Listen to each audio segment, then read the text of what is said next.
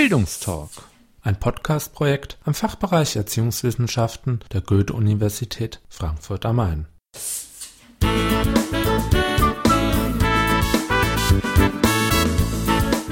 Herzlich willkommen zu einer weiteren Folge des Bildungstalks. Diesmal beschäftigen wir uns mit der Bedeutung von Web 2.0 für E-Learning und das Lehren und Lernen an Hochschulen. Hierzu waren wir im Gespräch mit Professor Dr. Peter Baumgartner von der Donau-Universität Krems, Department für interaktive Medien und Bildungstechnologie.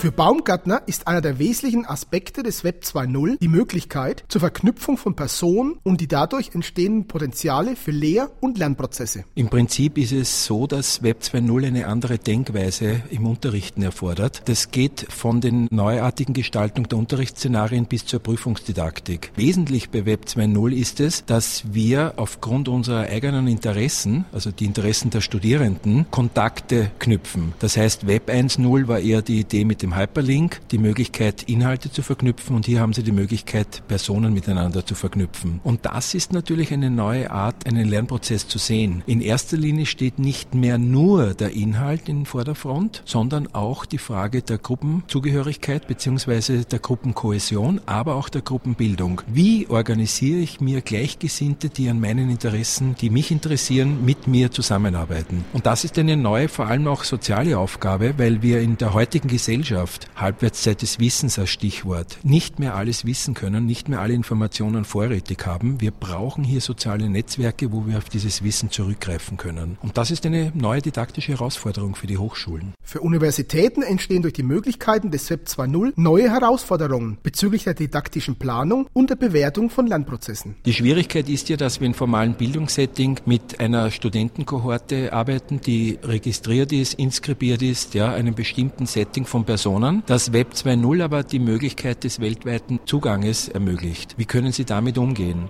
Sie müssen didaktische Szenarien entwickeln, wo das Auffinden von Kooperationen und das Mitarbeiten und Zusammenarbeiten Teil des Lehr- und Lernprozesses ist. Das heißt wesentlich, Sie lenken nicht nur die Aufmerksamkeit auf die Inhalte, sondern auch, wie es zu den Inhalten kommt, wie sie organisiert werden und wie die Gruppe mit diesen Inhalten gemeinsam arbeitet. Das erfordert, dass Sie in der Didaktik nicht nur die Inhalte bewerten, sondern auch die soziale Kommunikation und Kompetenz der Studierenden untereinander. Etwas, was wir eigentlich immer vorausgesetzt haben oder was höchstens als informeller Lernprozess organisiert ist. Bei den Unternehmen stellt sich die Situation, so Baumgartner, anders dar. Die Anbieter gehen davon aus, dass die Lernenden Teil des Content-Prozesses sind. Das heißt, Sie stellen den Content zur Verfügung. Nehmen Sie beispielsweise Flickr oder YouTube, wo das gesamte Material von den Usern zur Verfügung gestellt worden ist. Die Websites sind deswegen so wertvoll geworden, weil der Content der Benutzer und Benutzerinnen, ihre Bewertungen, ihre Evaluationen, ihre Kommentare drinnen sind. Und hier wird eigentlich jetzt als Geschäftsmodell damit umgegangen, dass die hohe Klickrate dieser Websites vermarktet wird jetzt über Dritte, über Werbung. Es stellt sich natürlich die Frage, warum die Teilnehmer und Teilnehmerinnen, die ihren Inhalt hier zur Verfügung stellen, nicht auch am Geschäftsmodell beteiligt werden. Also jemand, der sehr hochwertige Fotos hochladet, warum man nicht auch einen Anteil des Gewinns bekommt. Die Webseitenanbieter, das sieht man jetzt sehr deutlich, spekulieren natürlich mit zukünftigen Nutzen. Es ist noch nicht ganz klar, wie diese Modelle dann letztlich organisiert werden. Also es gibt eine Reihe von Modellen. Ich verweise hier vielleicht auf das neue Buch von von Chris Anderson, Free, The Future of Radical Price. Das gibt es auch als kostenlosen Podcast. Dort werden eine Menge von diesen Geschäftsmodellen gezeigt. Das heißt, diese Geschäftsmodelle bringen tatsächlich Umsatz und auch möglichen Gewinn für die Unternehmen, trotzdem sie so etwas für freie Nutzung von Content erlauben. Als Beispiel für die Integration von Web 2.0 in das Studium führt Baumgartner den Masterstudiengang E-Education an der Donau-Universität Krems an. Wir haben einen Lehrgang E-Education, wo wir Web 2.0 Szenarien nicht nur lehren, sondern auch als Teil der Ausbildung selbst gestalten und umbauen. Im besonderen Fall geht es darum, dass unsere Studierenden E-Portfolios einsetzen. Wir verwenden hier Mahara und diese E-Portfolios auch öffentlich schalten können und damit für ihre Masterthesen beispielsweise auch Kommentare nicht nur von den Kommilitonen, sondern durchaus auch von außenstehenden Leute organisieren und mitbekommen. Dieser Mahara-Account ist kostenlos und ist für jedermann, für jede Frau zugänglich und es ist auch möglich, diesen Account nach nach dem Lehrgang weiter zu benutzen, sodass hier sozusagen auch eine Art Bindung an die Hochschule besteht und der soziale Kontakt der Studenten untereinander, aber auch mit der Öffentlichkeit oder den Interessierten weiter besteht. Die Bewertung solcher E-Portfolios erfolgt, so Baumgartner, anhand eines differenzierten, mehrere Beteiligte mit einbeziehenden Verfahrens.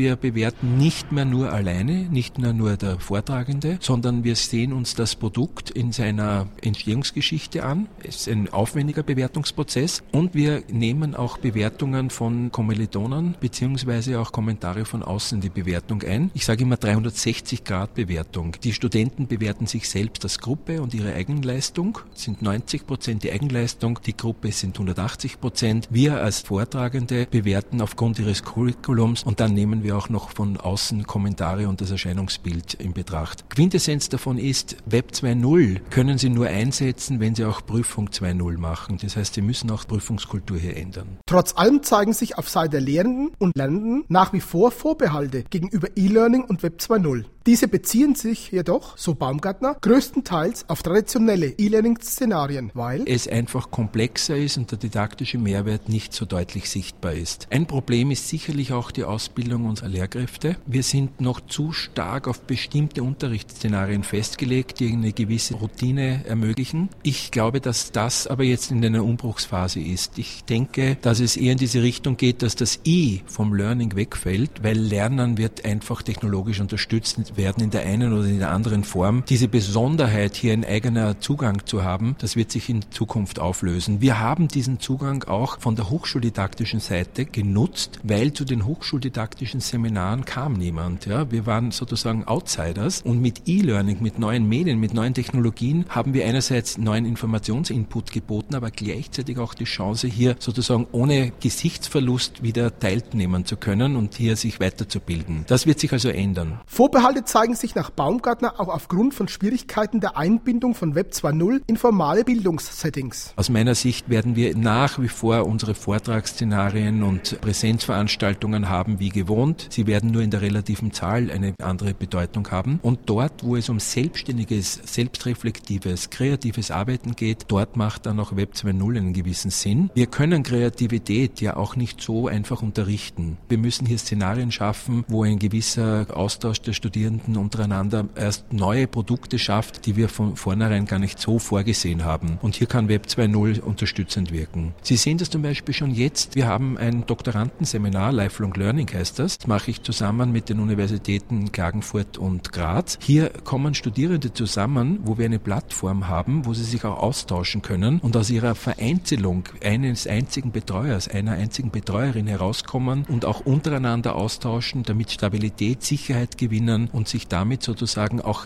inhaltliche Tipps und Vorgangsweisen mit anderen Kommilitonen abstimmen. Ich sehe hier schon eine Zukunft und ich möchte nur sagen, wenn wir das von den Hochschulen nicht anbieten, die Studierenden organisieren sich selbst in den Netzwerken, die es ja gibt. Die Aufgabe der Erziehungswissenschaft sieht Baumgartner unter anderem in einer verstärkten Forschung zum Thema E-Learning und Web 2.0. Ich glaube, unsere Aufgabe ist es, aus der einen Seite ganz, also jetzt sage ich einmal ohne Technologie, die reinen Erziehungswissenschaften, Wissenschaftler, diese neuen Möglichkeiten wahrzunehmen und zu beforschen und zu überlegen, wie sie in didaktischen Szenarien umgesetzt werden können. Das ist eine nicht technologische Aufgabe. Hier geht es eher um didaktische, bildungspolitische Aspekte. Ein zweiter Punkt, der Fachkollegen, Fachkolleginnen von mir betrifft, ist natürlich, was für Potenziale bringen diese neuen Technologien mit sich. Das ist unsere Aufgabe hier zu forschen, um hier das Potenzial überhaupt herauszuarbeiten, damit es ein breites fachwissenschaftliches Erziehungs erziehungswissenschaftliches Thema wird. Baumgartner erläutert dies am Beispiel des Web 2.0 Dienstes Twitter. Ich habe mich ja selbst ein wenig lang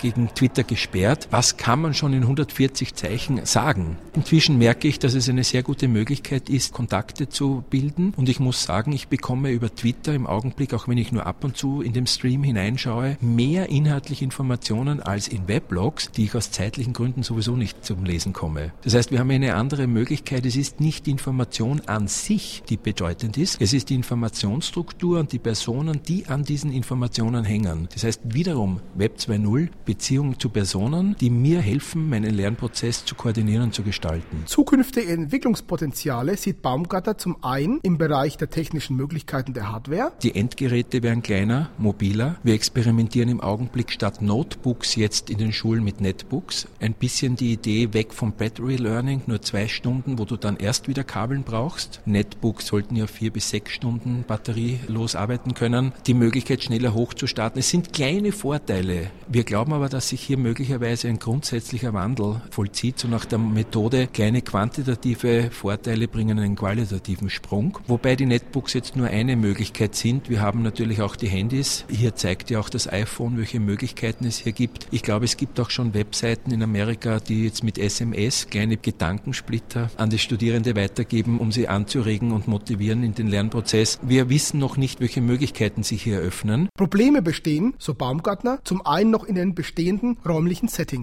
Wir sind in den Raumsituationen eigentlich immer noch vor Web 1.0 noch. Diese Hörsäle und wo die Leute frontal zur Tafel oder zu, sei es dann ein Smartboard, auch wiederum nur zentral in eine Richtung schauen. Wir haben viel zu wenig kleinere Hörsäle. Der Name Hörsäle, Entschuldigung, ist ja auch schon so ein Begriff. Kleinere Räume, wo man kooperativ arbeiten kann. Zum anderen zeigen sich Defizite auf Seiten der Software. Wir sind auch von der Softwareseite noch nicht aufgestellt, dass wir diese Lehr- und Lernprozesse selbstgesteuerten Studierenden überlassen können. Wir haben jetzt immer noch das Problem, dass beispielsweise AMS Learning Design vor allem nur auf der Ebene A funktioniert. Die Ebene A ist aber jene, wo noch nicht kommuniziert wird und freigeschalten wird, wenn die Gruppe fertig ist. Das heißt, ich habe immer noch den zentralen Lehrprozess der Gruppe. Ich muss warten, bis alle fertig sind, um dann die Gruppe wieder neu bilden zu können. Hier ist also technologisch noch viele komplexe Schritte zu gehen. Also softwaremäßig wird sich hier einiges noch neu sortieren. Darüber hinaus ist, so Baumgartner, eine andere Art von Forschung notwendig. Ich glaube, dass unsere Forschung in den Bildungswissenschaften, die sehr psychologistisch orientiert ist, sage ich mal pointiert, das heißt sehr häufig ein quasi experimentelles Design öffnet, Vergleichsgruppen, dass das ein großes Hindernis ist für eine zukunftsorientierte Forschung. Ich bin hier eher in Richtung Research-Based Design. Wir müssen Designe entwickeln, die wir begleiten, um die Möglichkeiten und Potenziale zuerst einmal zu evaluieren und herauszufinden. Und wenn wir glauben, sie zu haben, dann machen vielleicht auch die sehr eng begrenzten Vergleichsgruppen einen Sinn, die ja immer das Problem haben, welche Variablen werden konstant gehalten und wie kann ich hier sozusagen auch Aussagen treffen, die repräsentativ sind. Das heißt, ich glaube, dass wir nicht nur eine Vermehrung der qualitativen Forschung haben werden, sondern auch andere Formen der Forschung. Ich würde auch behaupten, mehr ethnografische Forschung. Wir brauchen Forschung, die das Lernen mit dem Lebensstil in Einklang bringt. Zum Beispiel gehe ich davon aus, dass Handys oder Netbooks auch den Lifestyle verändern werden. Das heißt ganz einfach, die Lernenden, Studierenden werden es auch im Anfahrtsweg oder nach Hauseweg oder in ganz anderen Settings benutzen. Lernen wird nicht nur in den Hörsälen stattfinden. Das ist ja jetzt schon der Fall. Wir werden aber die Möglichkeit haben, mit den neuen Medien diese neuen Lernformen auch betreuen zu können. Bisher war ja nur so, kommt von der Uni, hier habe ich die volle Hoheit. Was sonst passiert, habe ich wenig Eingriffsmöglichkeiten. Das heißt, wir werden hier eine Vermischung haben. Ich glaube, dass das auch die Zukunft ist. Erschwert wird die Situation, so Baumgartner, durch gemachte Reformfehler im Bologna-Prozess. Wir haben Bologna so konzipiert, dass wir von Vollzeitstudierenden ausgegangen sind, haben hier die Module sehr klein gehalten, sodass jeder dieser Module auch mit Prüfungen belegt sein muss, weil ja sonst die ECTS-Punkte nicht nachgewiesen werden. Das sind grundsätzliche Fehler in der Reform. Wir müssen von Studierenden ausgehen, wie wir wissen, die über zwei Drittel berufstätig arbeiten. Und hier haben wir die Möglichkeit, mit Web 2.0 auch diese Lebenssituation der Studierenden mit zu erfassen und in den Lernprozess einzubeziehen. Ein Beispiel. Wir gehen in Zukunft davon aus, dass eigentlich das konsekutive Studieren aufhört. Wenn die Industrie sich daran gewöhnt hat, dass der Bachelor der erste Studienabschluss ist, dann gehen die Leute arbeiten und kommen vielleicht Jahre oder Jahrzehnte später wieder an die Universität, haben einen Beruf, machen sozusagen als Art Weiterbildung den Masterabschluss und das bedeutet, dass wir hier andere Lebenssituation haben, als wir es gewohnt sind. Wir haben nicht mehr den Vollzeitstudierenden. Deswegen brauchen wir auch andere Lernsettings. Ein zentraler Wunsch von Peter Baumgartner bezüglich der zukünftigen Entwicklung ist, dass E-Learning eigentlich ein Teil des Lehr- und Lernprozesses wird, integriert wird und wir uns insgesamt aus allen Fachgebieten, aber auch natürlich die Erziehungswissenschaften oder Bildungswissenschaften mehr über die Frage der Lerneffizienz, der Lerneffektivität Effektivität und des didaktischen Mehrnutzens Gedanken machen, ob jetzt mit E-Learning oder ohne E-Learning. Ich gehe davon aus, dass es in Zukunft keine Lernprozesse mehr geben wird, die auch nicht technologisch unterstützt sind. Das heißt, das E ist eigentlich wegzunehmen. Wir reden über den Lernprozess und hier müssen wir mehr forschen.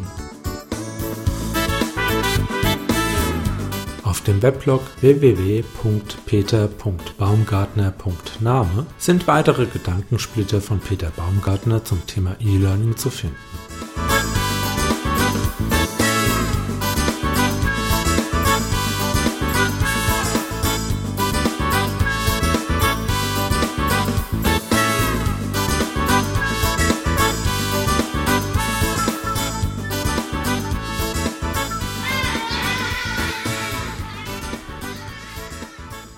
Dies war der Bildungstalk, ein Podcast-Projekt am Fachbereich Erziehungswissenschaften der Goethe-Universität Frankfurt am Main.